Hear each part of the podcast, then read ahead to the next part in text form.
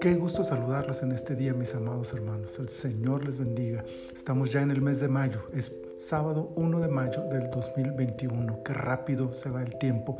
Estamos en la temporada 3, el episodio 14.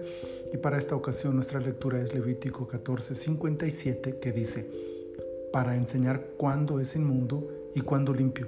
Esta es la ley tocante a la lepra. El proceso relacionado con la lepra continúa en este capítulo. Se narra aquí el rito sacerdotal para declarar limpia a una persona y el proceso para identificar la pureza o inmundicia de una casa. El propósito de todo este discurso es uno, establecido en el versículo que hemos leído. Saber identificar cuando algo es inmundo o cuando es limpio. Qué importante tema es este. Cuánta pérdida o ganancia podía haber en la declaración de inmundicia o limpieza de una persona. Era mucho lo que estaba en juego por lo que no debía tomarse a la ligera este momento. El sacerdote estaba obligado a hacer un trabajo excelente, pues estaba en riesgo el bienestar de toda la nación si por equivocación declaraba limpio a un inmundo.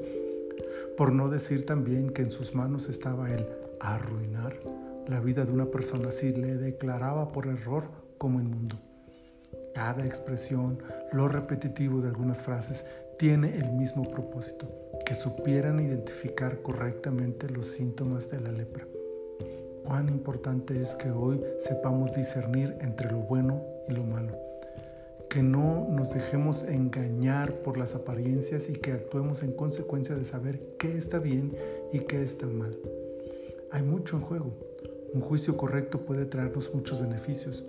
Un mal análisis de una situación puede provocar un gran desastre no solo para la persona específica que se vea afectada, sino por todos los que de una manera u otra se ven relacionados con esta situación. Dios nos ayude a discernir el bien y el mal, lo puro y lo inmundo, y que con este aprendizaje santifiquemos nuestras vidas y bendigamos las de aquellos que nos rodean.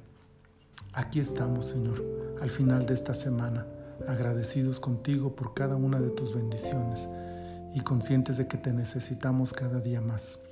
Ayúdanos, Señor, a discernir entre el bien y el mal, ante lo, lo limpio y lo inmundo, para poder, Señor, cuidar nuestras vidas y santificarnos cada día más como a ti te agrada.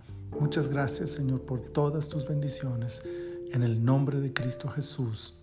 Amén tengan un fin de semana bendecido, lleno de la gloria del Señor. Mañana en la reunión dominical, gocémonos, adoremos juntos al Señor. Si usted no tiene una iglesia donde congregarse, acérquese con nosotros y le podemos ayudar en ese tema. Dios les bendiga y nos vemos el próximo lunes con la ayuda del Señor en otro devocional en su reposo.